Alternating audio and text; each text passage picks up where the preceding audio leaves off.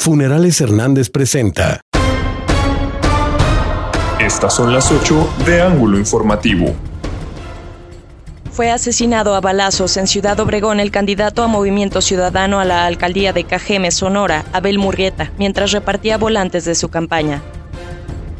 Lamentó el presidente Andrés Manuel López Obrador el asesinato del candidato. Espera que la Fiscalía tenga resultados pronto para castigar a los responsables. Falleció hombre de 28 años al accidentarse en su vehículo que terminó en llamas en el kilómetro 86 de la supercarretera a Mazatlán. Dos personas más quedaron lesionadas. 14 familias en riesgo de la presa del hielo serán reubicadas a casas que fueron recuperadas por el Infonavit, informó Alberto Pérez, director de Desarrollo Urbano.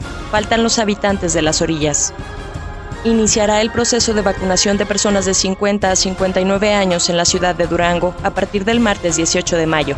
Serán inmunizados cerca de 180 mil adultos, aseguró el gobernador José Rosa Puro Torres. Los señalamientos por delitos electorales deben estar acompañados de denuncias y pruebas, si no, quedan como descalificaciones por estrategias políticas, remarcó el alcalde Jorge Salum al referirse al conflicto por las despensas entre el PT y el DIF estatal llama el secretario de Gobierno Héctor Flores a la civilidad durante el resto del proceso electoral. La entrega de apoyos son con base a alineamientos que marca el gobierno federal. No se suspenderán. Son más de 200 expedientes que están en trámite con el nuevo sistema de justicia laboral en Durango, externó el magistrado presidente del Poder Judicial del Estado, Ramón Guzmán Benavente. Se ha tenido diálogo con la barra de abogados para capacitarlos en esta materia.